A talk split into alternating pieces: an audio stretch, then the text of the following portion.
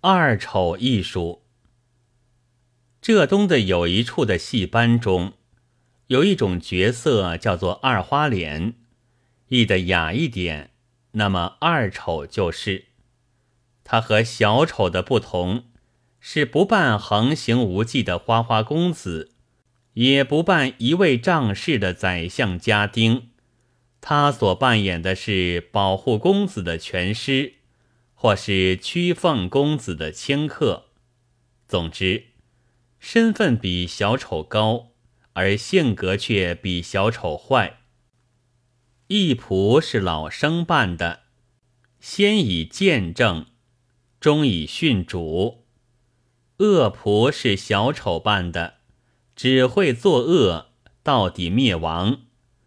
而二丑的本领却不同。他有点上等人模样，也懂些琴棋书画，也来的行令猜谜，但倚靠的是权门，凌灭的是百姓。有谁被压迫了，他就来冷笑几声，畅快一下；有谁被陷害了，他又去吓唬一下，吆喝几声。不过。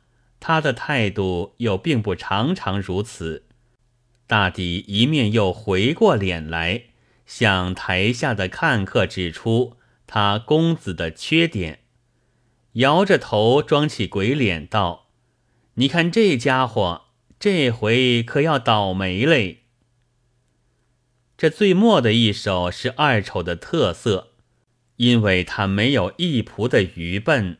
也没有恶仆的简单，他是智识阶级，他明知道自己所靠的是冰山，一定不能长久，他将来还要到别家帮闲，所以当受着豢养、分着余言的时候，也得装着和这贵公子并非一伙。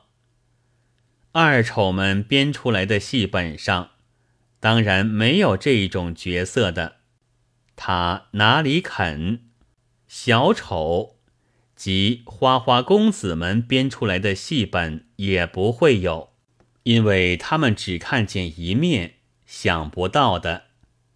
这二花脸乃是小百姓看透了这一种人，提出精华来，制定了的角色。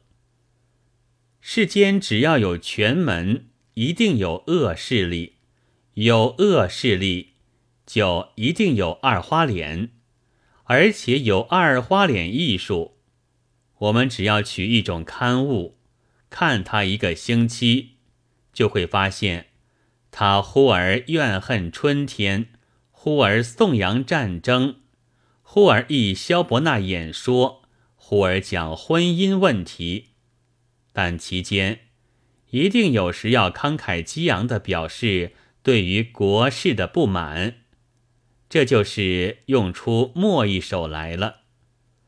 这最末的一首，一面也在掩盖他并不是帮闲，然而小百姓是明白的，早已使他的类型在戏台上出现了。